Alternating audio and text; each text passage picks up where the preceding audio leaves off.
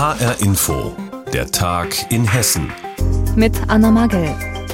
Für ungeimpfte wird es eng. Ab Mittwoch gilt die 3G-Regel auch am Arbeitsplatz. Und schon bald könnte es sogar eine Impfpflicht bei uns in Hessen geben.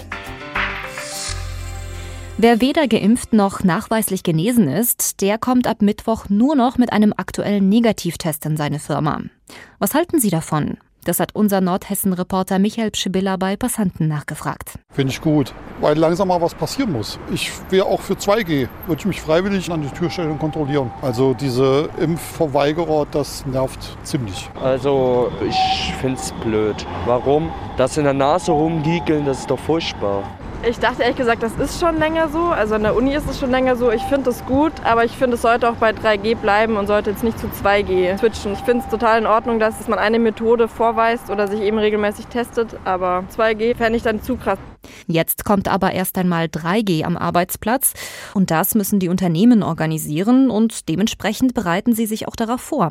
Wie genau, das hat sich HR-Inforeporter Wolfgang Kettfleisch in einigen hessischen Firmen angesehen. Biotest hat die Regeln schon verschärft. Muss jemand aus einer anderen Firma aufs Gelände des auf Blutplasmaprodukte spezialisierten Arzneimittelherstellers aus Dreieich, dann gilt neuerdings Rein darf nur, wer genesen, geimpft oder frisch getestet ist. Ab morgen gilt die Testpflicht dann auch für die eigenen Leute, wenn sie weder geimpft sind noch infiziert waren. Laut Firmensprecher Dirk Neumüller eine machbare Hürde. Wir bieten ein Testzentrum hier bei uns direkt am Standort an. Das ist 24 Stunden am Tag geöffnet. Und da können die Kolleginnen und Kollegen, die nicht geimpft sind, ihren tagesaktuellen Test machen. Ist der negativ, wird die elektronische Zugangskarte für 24 Stunden freigeschaltet. Ab morgen müssen alle hessischen Firmen dafür sorgen, dass der verschärfte betriebliche Infektionsschutz eingehalten wird. Ausnahmen wird es kaum geben, denn 3G gilt dann für alle, die bei der Arbeit Kolleginnen und Kollegen begegnen können. Die Umsetzung werde nicht leicht, warnt Franz Josef Rose, Leiter der Rechtsabteilung bei der Vereinigung der hessischen Unternehmerverbände. Weil der Gesetzgeber in einer schwierigen Koalitionssituation sich zu irgendwas hat durchringen müssen, was äh, in der Praxis erstmal toll klingt, 3G-Regel, das haben wir als Arbeitgeber auch gefordert, aber was im Prinzip in der betrieblichen Wirklichkeit unendlich schwer umzusetzen ist. Die Unternehmen bemühen sich um schnelle, praktikable Lösungen. Überall dort, wo Homeoffice keine Option ist, wird es Zugangskontrollen geben. Theo Baumstark, Chef eines Wiesbadener Unternehmens für Haus- und Gebäudetechnik, geht über die gesetzlichen Vorgaben hinaus. Er bietet demnächst drei Tests pro Woche an für alle, die bei ihm arbeiten. Und dass die, die nicht geimpft sind, noch mehr tun müssen, deckt sich mit Baumstarks Vorgabe. Dass ich trotz schwieriger Arbeitsmarktlage sage, bitte, wenn ihr euch denn wirklich nicht impfen lassen wollt, dann müsst ihr euch das auf euch nehmen, jeden Tag einmal abends in der Nachbarschaft, wo ihr denn wohnt, euch testen lassen, mit dem Test nächsten Tag zeigen. Es gibt Kunden, die wollen nur geimpfte und genesene Handwerker auf der Baustelle. Die will Theo Baumstark nicht verlieren. Gleiches gilt für die elf Mitarbeiter im Betrieb, die nicht geimpft sind. Es waren mal 16. Ein Chef mit klarem Kurs kann offenbar was bewegen. 3G-Regel am Arbeitsplatz, das gilt jetzt ab Mittwoch. Wie sich die Unternehmen in Hessen darauf vorbereitet haben, darüber hat uns Wolfgang Hetfleisch informiert. Ja, und für Ungeimpfte gibt es also immer mehr Einschränkungen im Alltag. Doch schon bald könnte das Ganze hinfällig werden, wenn es wirklich zu einer allgemeinen Impfpflicht kommt. Zu Beginn der Corona-Krise hieß es von Seiten der Politik noch, so etwas würde es keinesfalls geben. Doch sag niemals nie heißt es ja so schön. Denn mittlerweile haben sich schon die Ministerpräsidenten von Bayern und Baden-Württemberg für eine Impfpflicht ausgesprochen. Und jetzt zieht auch Volker Bouffier nach. Der hessische Ministerpräsident sagt, an einer Impfpflicht führe kein Weg vorbei. Mehr dazu von Aydoğan Makasce aus dem HR Landtagsstudio in Wiesbaden. Vor versammelter Presse im Musiksaal des Hessischen Landtags redet der Ministerpräsident nicht lange um den heißen Brei. Er sei für die Impfpflicht, bekräftigt Volker Bouffier, CDU. Die Debatte darüber müsse jetzt schnell geführt werden. Die Freiheit des Einzelnen findet immer dort seine Grenze, wo die Freiheit des anderen beginnt. Das muss man auswiegen. Und es ist eben eine Frage, ob viele Millionen Menschen in ihrer Freiheit dauerhaft beschränkt werden müssen, weil einige andere für sich entscheiden, dass sie eine Maßnahme nicht machen. Virologen und Mediziner warnten schon vor einer fünften oder sechsten Pandemiewelle. Alle Appelle pro Impfung seien bisher verhallt. Die Impfpflicht sei der einzige Weg, um aus der Dauerschleife Corona rauszukommen, sagt Bouffier.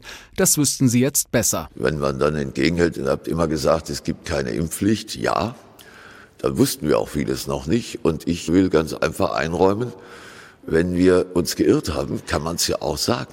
Warum eigentlich nicht? Die AfD-Fraktion im Hessischen Landtag kritisiert den Kurswechsel scharf. Die aktuelle Welle könne mit einer Impfpflicht nicht gebrochen werden.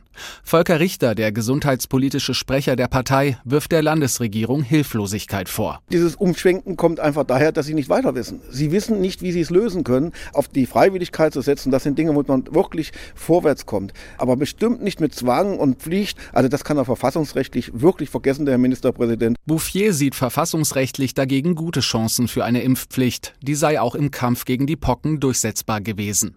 AfD-Politiker Richter fragt sich dann aber noch, wie eine mögliche Impfpflicht im letzten Schritt durchgesetzt werden sollte. Vor einem halben Jahr, dreiviertel Jahr haben uns alle noch gesagt, es wird keine Impfpflicht geben, weder direkt noch indirekt. Und jetzt können Sie sich das alle vorstellen. Da muss der Ministerpräsident uns mal verraten, wie er das anstellen will. Weder die Leute von der Polizei abholen lassen, wenn sie sich nicht impfen lassen. Wie soll das vonstatten gehen? Die Landesvorsitzende der SPD hat nicht grundsätzlich etwas gegen die Impfpflicht, spricht sich aber auch nicht offensiv dafür aus.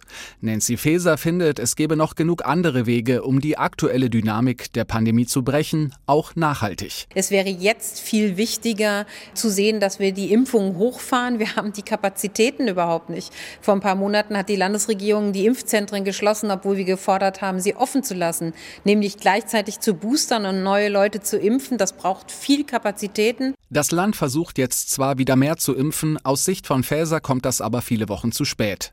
Dass sich der Ministerpräsident jetzt für die Impfpflicht so vehement einsetzt, hält die SPD-Politikerin für eine Nebelkerze. Ich glaube, dass der Ministerpräsident von eigenen Versäumnissen damit jetzt ablenkt, weil es geht jetzt um konkrete Maßnahmen, die das Land Hessen versäumt hat in den letzten Wochen und die jetzt verstärkt werden müssen. Insofern halte ich das für ein echtes Ablenkungsmanöver des Ministerpräsidenten. Auch die Linke hält die aktuelle Diskussion für absurd. Die FDP wollte sich heute überhaupt nicht äußern. Impfpflicht ja oder nein? Wenn es nach dem hessischen Ministerpräsidenten geht, dann müssen wir uns auf eine Impfpflicht einstellen.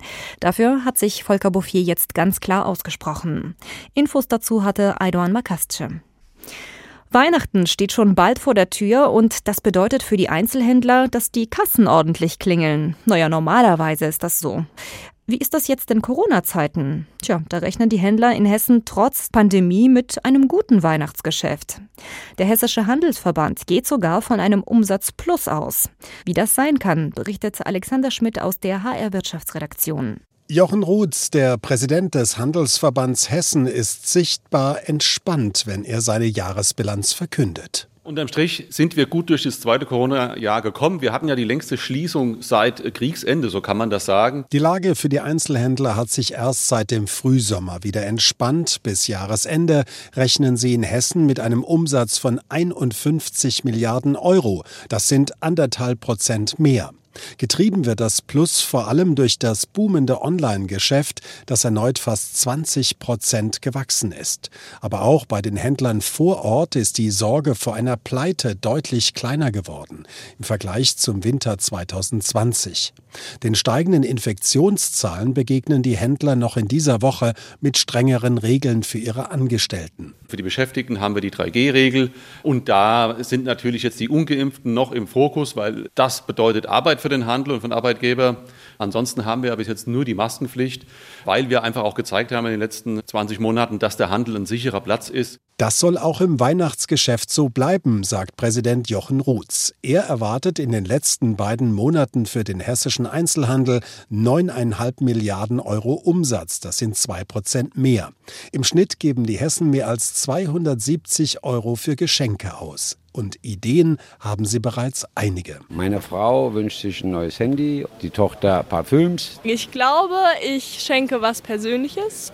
Fotos für die Liebsten, weil man sie auch lange nicht mehr gesehen hat und vielleicht eine Kleinigkeit noch zu essen, Lebkuchen. Naja, für die Kinder ist natürlich Spielzeug und für meine liebe Frau natürlich Zeit. Geld verschenke ich, ein Handy.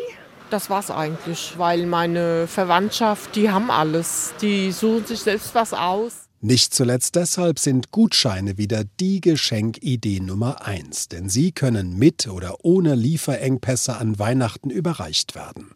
Die Vizepräsidentin des Handelsverbandes Tatjana Steinbrenner sagt, es ist nicht so, dass unter dem Weihnachtsbaum nichts liegen wird. Also wir werden für jeden ein passendes Geschenk finden. Aber ganz klar merken wir das. Also ob das das Schleichte ist im Spielwarenbereich, ob das der Le Creuset-Präter ist im Haushaltswarenbereich oder ob es die Socken sind. Also es ist schon schwer durch was zu spüren. Für viele dürfte in diesem Jahr der Black Friday der offizielle Start ins Weihnachtsgeschäft sein. Vier Wochen Zeit haben sie dann, um außer Gutscheinen noch das eine oder andere richtige Geschenk für ihre Liebsten zu finden. Die Einzelhändler in Hessen rechnen mit einem guten Weihnachtsgeschäft dieses Jahr. Der Handelsverband geht sogar von einem Umsatzplus von 2% aus und das trotz Corona. Infos dazu hatte Alexander Schmidt. In Sachen Einkaufen sind wir als Kunden ja schon sehr verwöhnt. Wir können uns zum Beispiel über einen Artikel erst einmal stundenlang online informieren, wir können Preise vergleichen und dann das Ganze bequem vom Sofa aus shoppen. Oder wer mag, geht einfach in eine der vielen riesigen Malls und Shoppingzentren, wo es fast alles gibt, was das Herz begehrt. Tatsächlich gibt es aber auch noch vereinzelt andere Einkaufskonzepte, nämlich familiengeführte Kaufhäuser.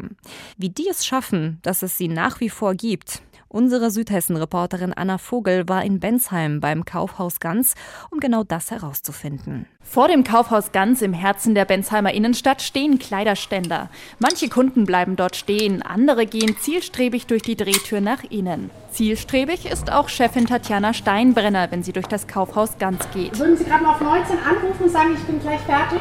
Danke Ihnen. Sie trägt ein langes, schwarz glitzerndes Kleid und Schuhe mit Absätzen. Trotz ihrer Größe reckt sie im Laufen ein wenig den Hals, schaut nach rechts und macht noch kurz eine Mitarbeiterin auf eine Kundin in der Schmuckabteilung aufmerksam. Was das Kaufhaus Ihrer Meinung nach ausmacht? Bei uns sind viele, die im Prinzip auch den alltäglichen Kauf im Schreibwaren oder im Wäschebereich haben. Aber wir wollen auch die Leute inspirieren und ich glaube, dieser Mix, der macht es hier. Im Kaufhaus Ganz gibt es auf drei Stockwerken alles von der Bratpfanne über Stifte, Socken bis hin zu Sportschuhen und dem Spiel des Jahres. Rund 300.000 Artikel. Tatjana Steinbrenner führt das Kaufhaus zusammen mit ihrer Schwester in dritter Generation. Es sei das erste in der Gegend mit Rolltreppen gewesen, erzählt Steinbrenner und wird unterbrochen. Bald ist der 1.12. und Sie haben noch keinen Adventskalender. Kein Problem. Wir haben im ganzen Haus eine große Auswahl an verschiedenen Adventskalendern. Einige Kunden wenige Meter weiter in der Bastelabteilung halten kurz irritiert inne, hören zu. Steinbrenner schmunzelt. Ja, es ist irgendwie gelebte Tradition. Das Kaufhaus füllt sich. Eine Mutter schaut mit ihren Söhnen gerade nach einem Geschenk für einen Kindergeburtstag. Man findet hier eigentlich vom Kinderspielzeug bis Klamotten bis Backwaren alles Mögliche. Neben ihr sucht ein Herr nach einem Adventskalender. Ich brauche nicht so einen riesen Kaufensemble. Also mir reicht es auch von der Auswahl her, was ich hier kriege. Doch auch das Kaufhaus Ganz geht mit der Zeit. Online-Bestellungen werden immer wichtiger, gerade in Corona-Zeiten. Deshalb muss auch Chefin Tatjana Steinbrenner gleich noch mit anpacken, um letzte Pakete für den Black Friday fertig zu machen. Denn auch das gehört für sie dazu. Schon seit 1936 gibt es das Kaufhaus Ganz in Bensheim. Was es besonders macht, was es auszeichnet, das hat HR-Info-Reporterin Anna Vogel bei einem Besuch dort für uns herausgefunden. Und das war die Sendung Der Tag in Hessen mit Anna Magel. Die Sendung gibt es auch als Podcast auf hrinforadio.de.